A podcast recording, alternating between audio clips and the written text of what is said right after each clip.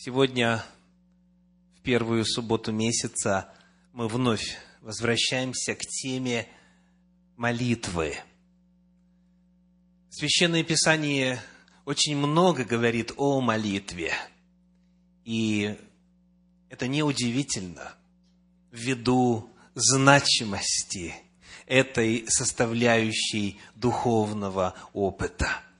Мы уже рассмотрели с вами такие темы, как молитва не медитация, не заклинание, действенность молитвы, молитва двоеточие Божьи слова и молитва двоеточие великая борьба. Вот сегодня наша тема молитва двоеточие график.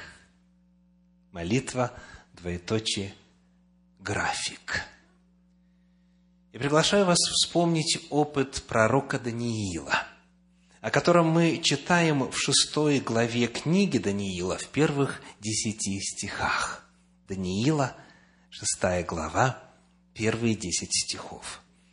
Угодно было Дарию поставить над царством сто двадцать сатрапов, чтобы они были во всем царстве – а над ними трех князей, из которых один был Даниил, чтобы сатрапы давали им отчет, и чтобы царю не было никакого обременения.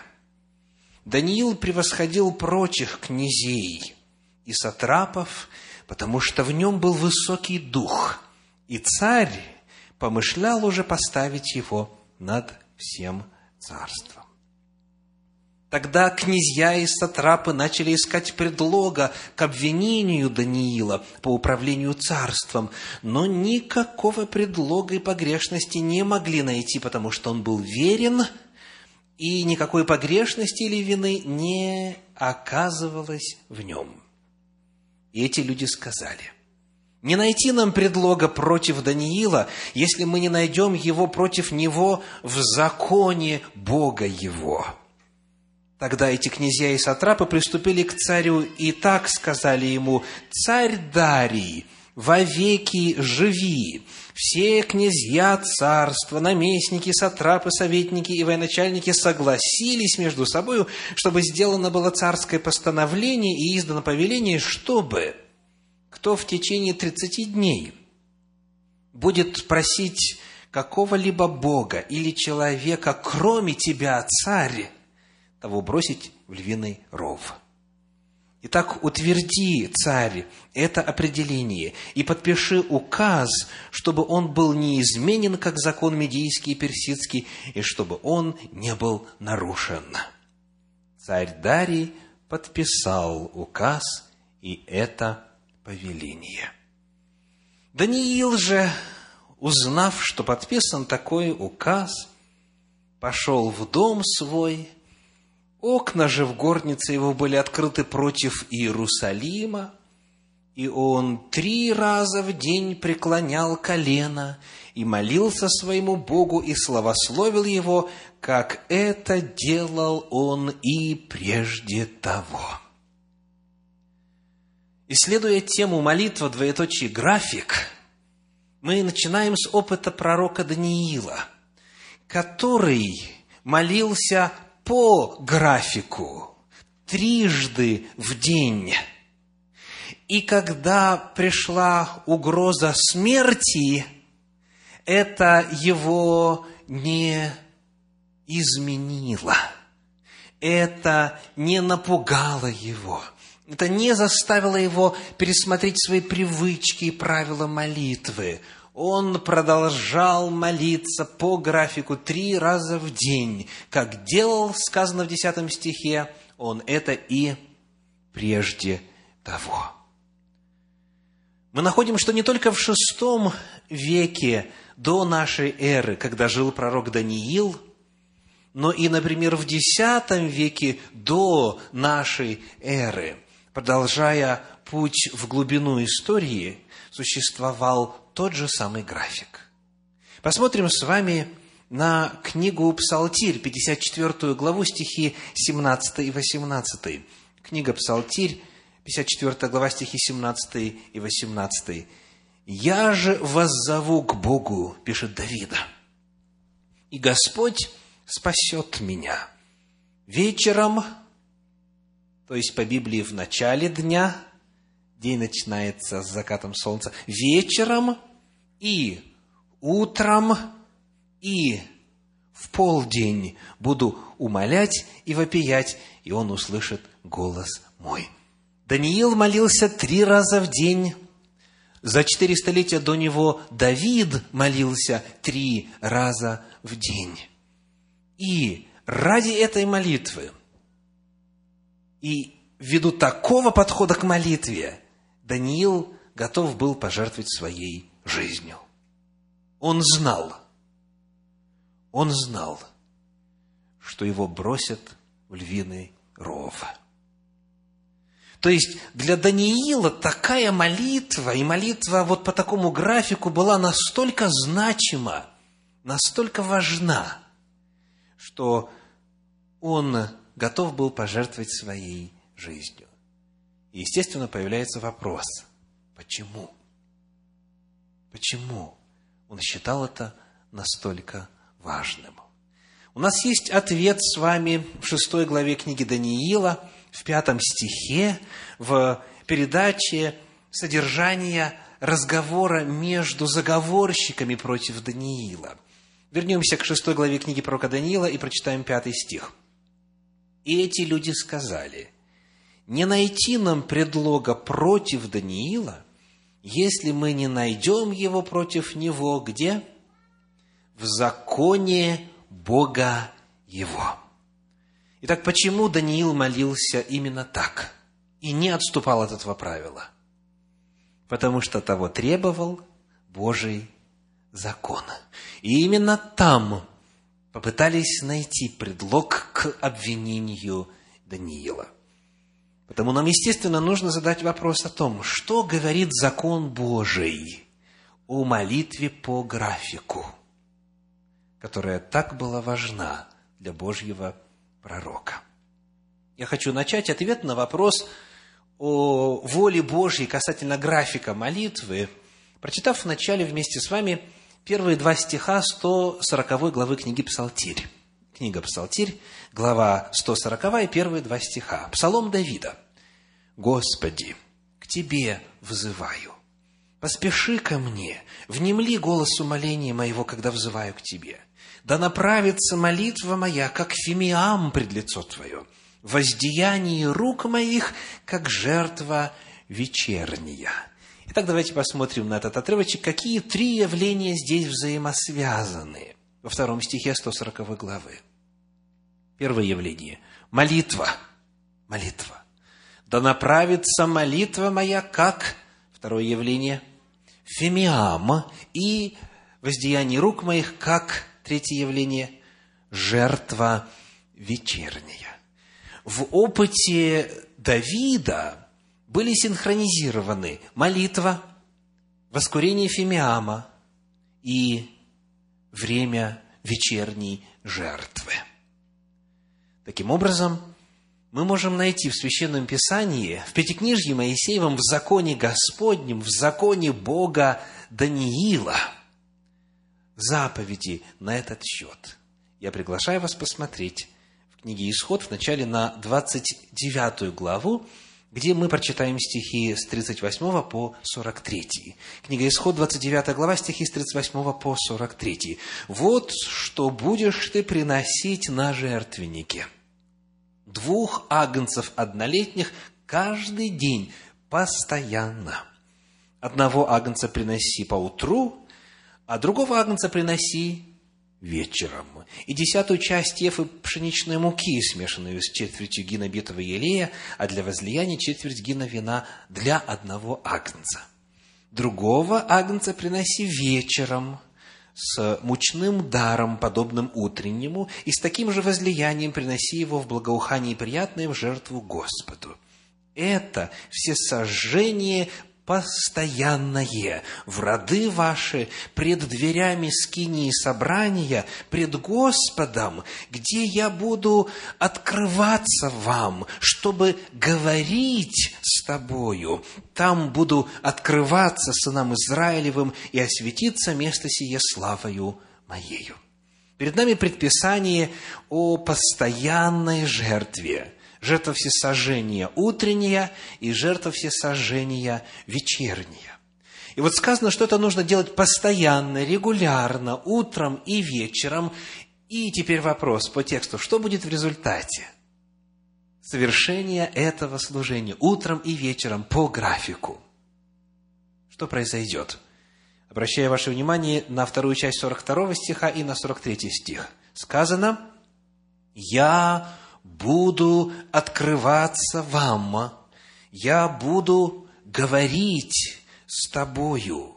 43 стих, «Там буду открываться сынам Израилевым» в контексте именно жертвоприношения по графику утром и вечером в положенное время Господь говорит, я буду говорить, то есть отвечать. Я буду открываться, то есть являть свою волю. Я буду рассказывать о себе, я буду отвечать. Господь в своем святом законе установил особое время для общения с собою. И это общение представляло собой, во-первых, жертвоприношение, и, во-вторых, как мы увидим чуть позже, фимиам, и, в-третьих, что? Молитву. Господь говорит, когда вы будете совершать это служение утром и вечером по графику, я буду вам открываться, я буду говорить.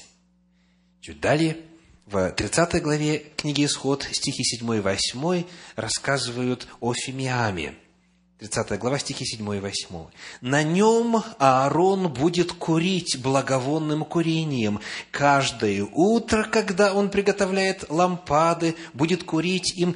И когда Аарон зажигает лампады вечером, он будет курить им. Это всегдашнее курение пред Господом в роды ваши». Итак, утром что делалось? Жертва приносилась, дальше лампады обновлялись, и э, снова поддерживался огонь в них, зажигал лампады. И в-третьих, что происходило? Фимиам возносил утром и вечером постоянное или всегдашнее, регулярное по графику служения. Итак, у нас есть жертва, у нас есть фимиам, и обетование, что Бог в это время будет отвечать, в это время будет говорить, в это время будет открываться. И вот теперь, когда мы проходим с вами по векам, мы доходим до первого века нашей эры, в описании этого служения, в преддверии служения Иисуса Христа для общества, мы находим в первой главе Евангелия от Луки, в стихах с 8 по 11 следующую картину. Евангелие от Луки, первая глава, стихи с 8 по 11. «Однажды, когда он в порядке своей череды служил пред Богом по жребию, как обыкновенно было у священников, досталось ему войти в храм Господень для кождения, а все множество народа молилось вне, во время кождения. Тогда явился ему ангел Господень, стоя по правую сторону жертвенника кадильного. Добавляется еще один значимый элемент. Жертва, кождение, фимиам и что? И молитва. В то время, когда утром и вечером по графику совершается служение жертвоприношений, и священник служит в храме, воскуряя фимиам и поправляя фитили, зажигая лампады, в это время народ собирается. Кто живет в Иерусалиме, собирается и физически приходит к храму. Кто живет далеко, как в случае с Даниилом, он поворачивается в сторону храма и совершает свою молитву. И именно в это время, когда Господь обещал, что Он будет открываться, ангел является Захарии священнику. Явился ему ангел Господень, стоя по правую сторону жертвенника кадильного. Вот почему в 140-м псалме написано «Да направится молитва моя, как фимиам, пред лицо Твое, Господи, воздеяние рук моих, как жертва вечерняя. Вот почему Даниил молился по часам. в законе Бога Его указаны особые времена в течение дня, где Господь сказал делать это, приносить жертву, воскурять фимиам и молиться Ему. И Он будет слышать молитву, Он будет отвечать. Вот почему это было вопросом жизненно важным. Вот почему Даниила не испугало повеление языческого царя. Как пишет исследователь Щедровицкий в своем комментарии на Пятикнижье Моисеева, впоследствии такой порядок молитв утвердился во всех иудейских синагогах и христианских церквах. Когда мы смотрим на весь христианский мир, который представляет собой преимущественно ортодоксальные направления в христианстве, например, католиков сколько сегодня на земле? 1,2 миллиарда – так? затем православных и затем уже меньше протестантов в количественном отношении. Но как бы то ни было, подавляющая часть христианства доселе молится как? Служба в храме происходит как? Как называется вот то, что утром происходит? Заутренняя. Вечером что происходит? Вечерняя служба. И далее по часам. То есть, в иудейских синагогах, как пишет исследователь, и в христианских церквах сохранился этот порядок. Он не придуман, он Богом был дан. И хотя, конечно, каждое направление и внутри иудаизма, и внутри христианства могло каким-то образом адаптировать, э, что касается часов и формы, и текста молитвы, но сам принцип оставался неизменным. Молимся мы по графику, молимся мы по часам. Давайте посмотрим, что произошло с этим вопросом в эпоху Нового Завета. Ведь храма-то уже нет. Храм разрушен в 70-м году нашей эры. То есть никто уже и жертву всесожжения утром и вечером не приносит, и уже никто фимиам не воскуряет, и уже нету этого храмового служения. Как быть, когда храма на земле нет? Намек у нас есть в опыте Даниила. Скажите, что стояло там, на месте храма, на горе Муря, в эпоху Даниила, когда он, находясь в Вавилонском плену, совершал Господу молитвы, обращаясь в сторону Иерусалима и молясь по графику. Что было там? Камня на камне не было. То есть храм был разрушен Навуходоносором, сожжен был все священные предметы были в плен унесены. Не было ни храма, ни священников, ни, естественно, служения. Но Даниил, несмотря на отсутствие храма, продолжал молиться как? В соответствии с Торой.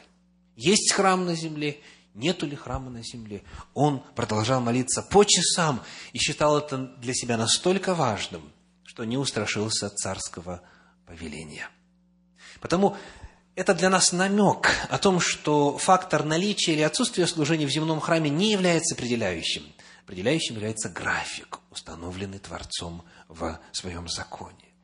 Но мы можем посмотреть с вами на ответы более масштабного и определенного характера.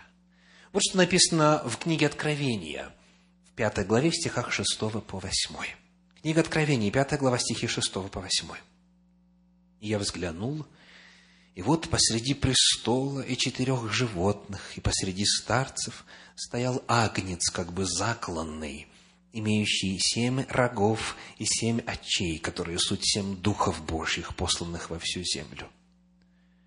И он пришел и взял книгу из десницы, сидящего на престоле – и когда он взял книгу, тогда четыре животных и двадцать четыре старца пали пред Агнцем, имея каждый гусли и золотые чаши, полные фимиама, которые суть молитвы святых. Так несколько вопросов по этому отрывочку. Какое место описано здесь? Небесное святилище, храм Божий на небе, престол, далее служители. Почему старцев именно двадцать четыре? Потому что именно столько было служителей в храме. Было 24 священнических череды. согласно закону, данному через Аарона первосвященника. 24 священнических череды. И вот к одной из них принадлежал как раз священник по имени Захария, который стал отцом Иоанна Крестителя. Он принадлежал к Авиевой череде. 24 череды служения. Итак, у нас описание небесного престола, храма Божия на небе.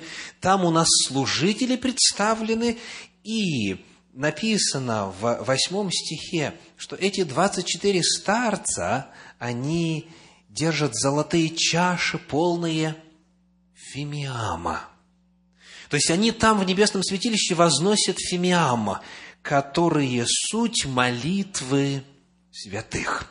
Оказывается, в книге Откровений, уже тогда, когда храма не было на земле, книга Откровений была написана в конце первого века, и в книге Откровения открывается, что, оказывается, литургия продолжается, что, оказывается, фимиам продолжает возноситься теперь не на земле, а на небе. И это по-прежнему имеет то же самое значение. Какое?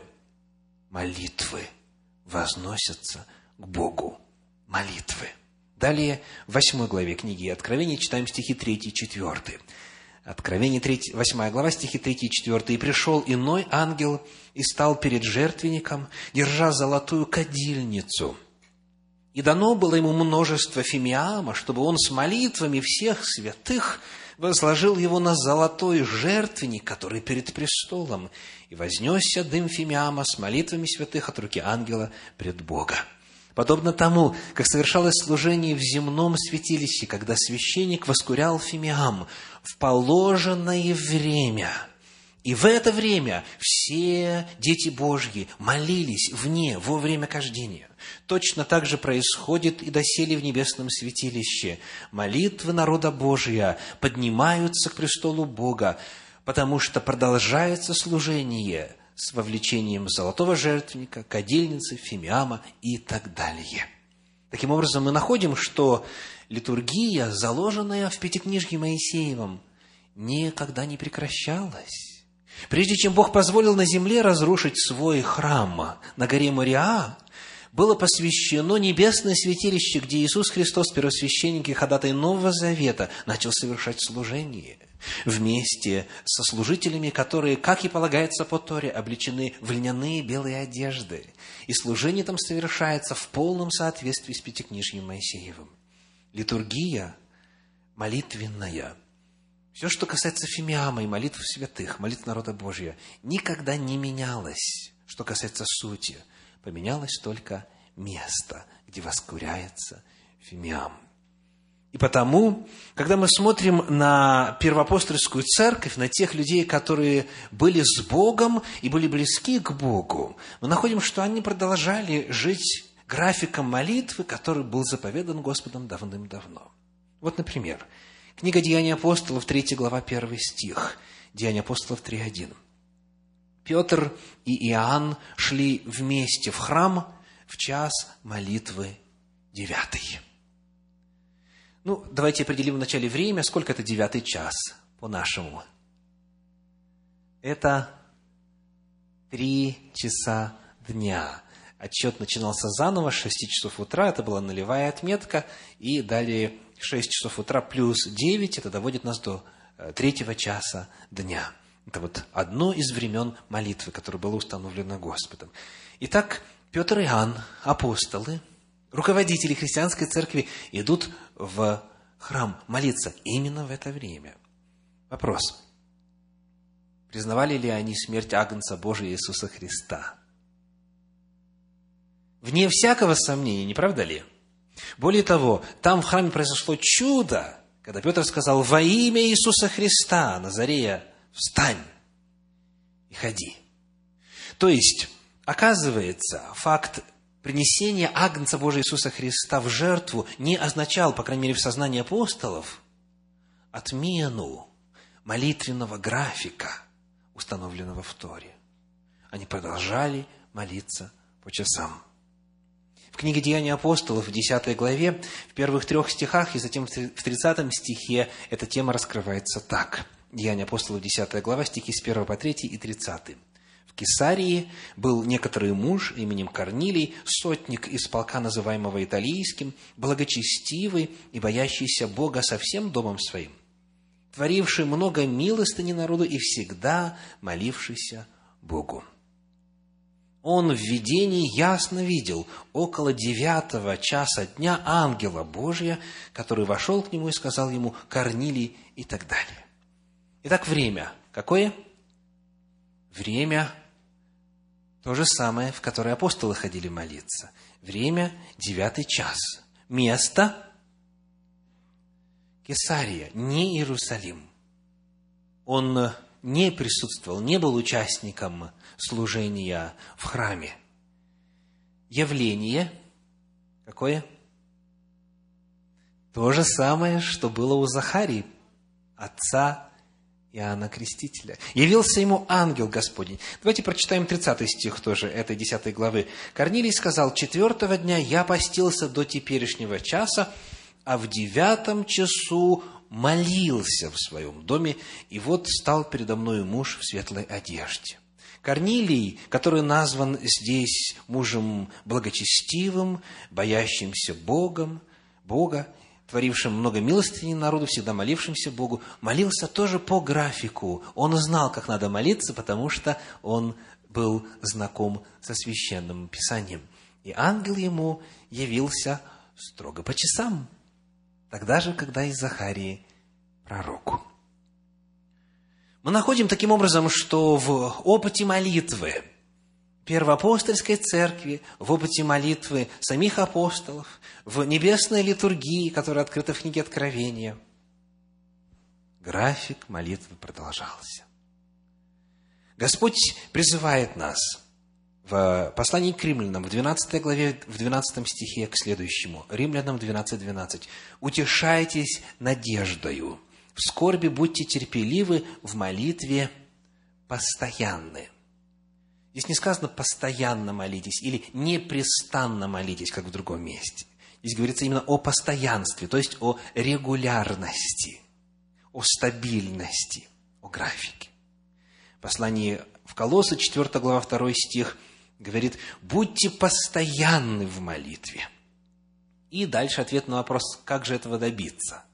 Звучит он так, бодрствуя в ней с благодарением чтобы молиться постоянно, то есть регулярно, чтобы молиться так, как Господь заповедал, недостаточно э, настроения молиться. Чтобы молиться так, как Господь установил, необходимо что? Обратили внимание на слово? Бодрствовать.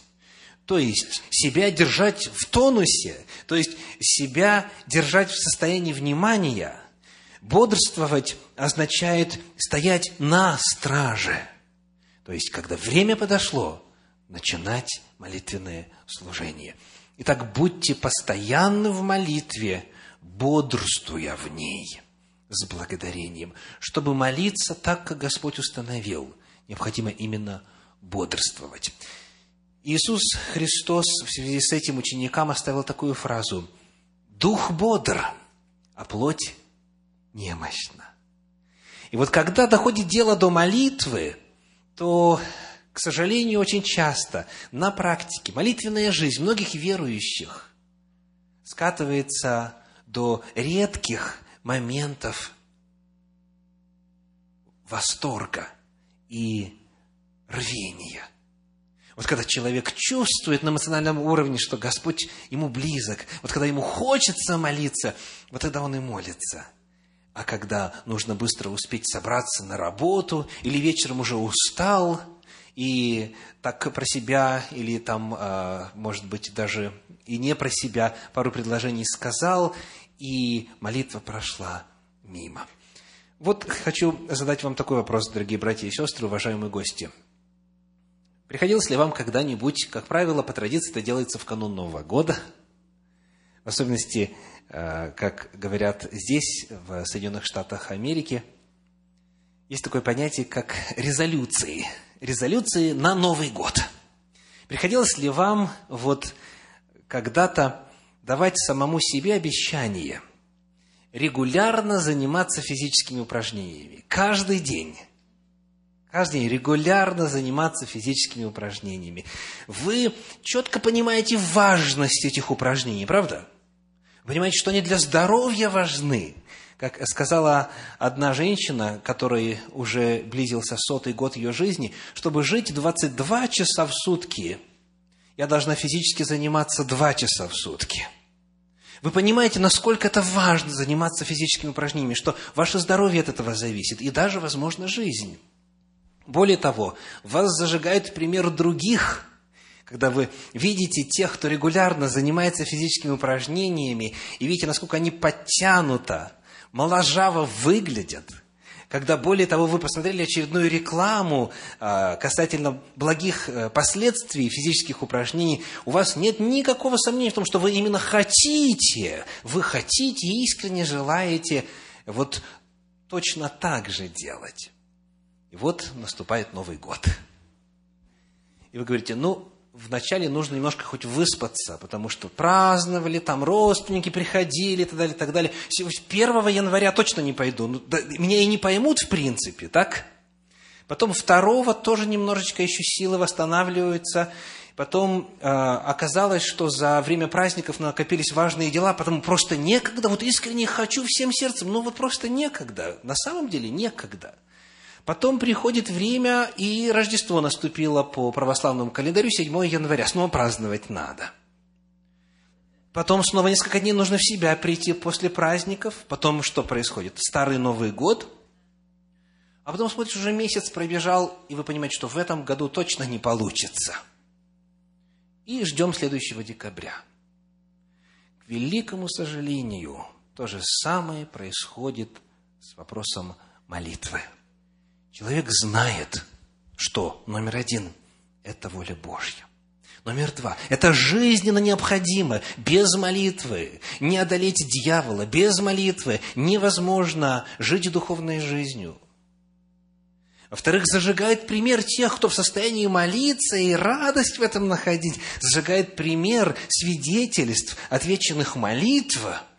И человек говорит, все, я теперь буду – я буду также регулярно служить Господу в молитве. И что происходит на практике?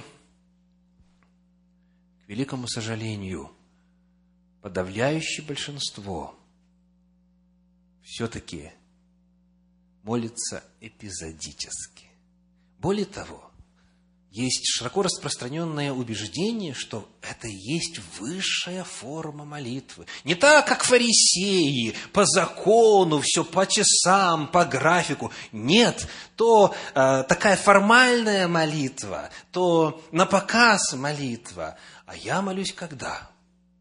Когда я это на самом деле чувствую – вот это вот высшая форма молитвы, когда мое сердце восторгается к Богу живому. И сколь часто оно тебе восторгается, брат мой любезный или сестра? Сколь часто? Оказывается, не очень часто. Оказывается, не очень часто. Дорогие, у нас есть закон. если мы живем в Новом Завете, значит, закон Божий находится где? В сердце. Господь говорит, я впишу закон мой, в оригинале Тору мою, заповеди мои, пятикнижки мои. Я впишу в сердце ваше, в мысли ваши, в чувства ваши. И потому у нас есть повеление молиться регулярно, в соответствии с волей Божьей, в соответствии с графиком. Что необходимо для того, чтобы это сделать на практике? Первое – если вы ведете дневник, если у вас есть ежедневник, если у вас есть распорядок дня, впишите туда или впечатайте туда время, например, в 5.30, как э, у меня, например, утром. В 5.30 утра написано «молитва». И не важно, что на дворе, и не важно, что внутри, и не важно, подъем ли сейчас души, или душа огорчена – в графике написано молитва. Заведите себе именно график, впишите это, вот как у вас завтрак есть, или чистка зубов, или работа, или время с детьми и так далее. Пусть это станет графиком. Второе. Второе. Если вы договоритесь с другими людьми и согласитесь с ними вот придерживаться этого библейского постулата, вам будет легче. Народу Божию было легче, подобно тому, как сегодня легче мусульманам, которые живут в странах, где ислам распространен. Потому что где бы ты ни был, в Египте, в Иордании, в Турции и так далее, и так далее, приходит время молитвы, и что происходит? По всему городу на минаретах начинает звучать сигнал. Время молиться. И тут вот только что еще продавали апельсины и так далее, и так далее, все сворачивается, э, выносятся циновки, э, половички, народ становится и начинает молиться. То есть вместе молиться легче.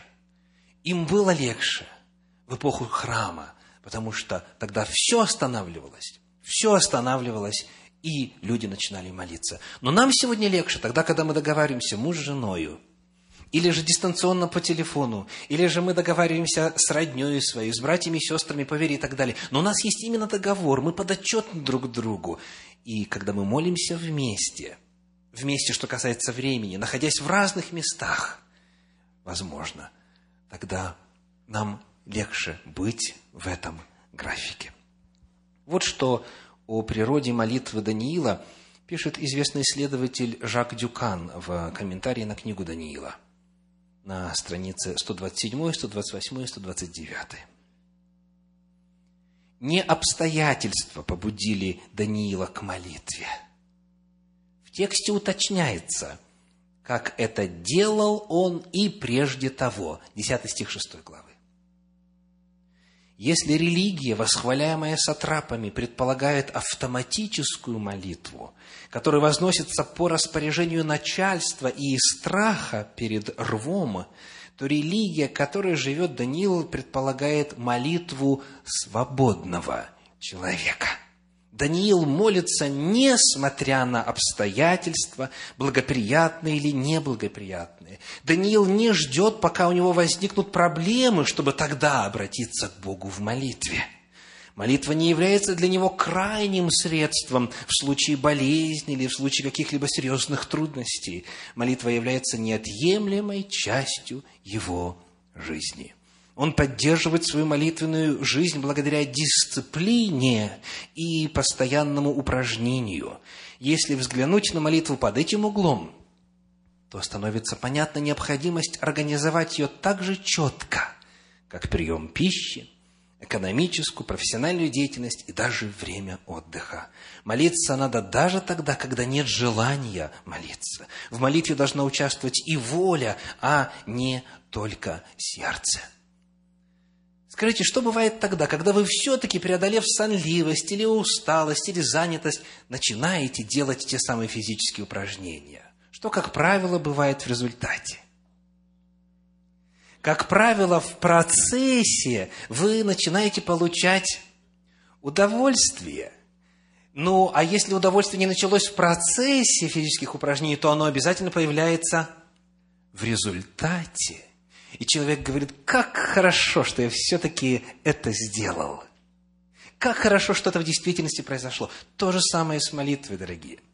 Бывает так, что человеку просто-таки не хочется молиться. Он может быть огорчен на Господа. Возможно, у него столько дел, что для него каждая секунда дорогая. Он думает, ну вот сейчас мне нужно посвятить вот это время, э, казалось бы, как такой вот непроизводительной деятельности. Но Стоит начать молиться, стоит начать провозглашать все, что Господь сказал о нас, стоит начать восхвалять Господа, стоит начать общаться с Ним, когда во время молитвы приходит радость, удовольствие, наслаждение. И когда Господь по обетованию своему, что Он будет говорить, будет открываться в это время, когда Он посылает ангела своего, когда Он посылает Духа Своего и вразумляет нас, и посылает нам ответ на молитву, тогда радость наша безмерна.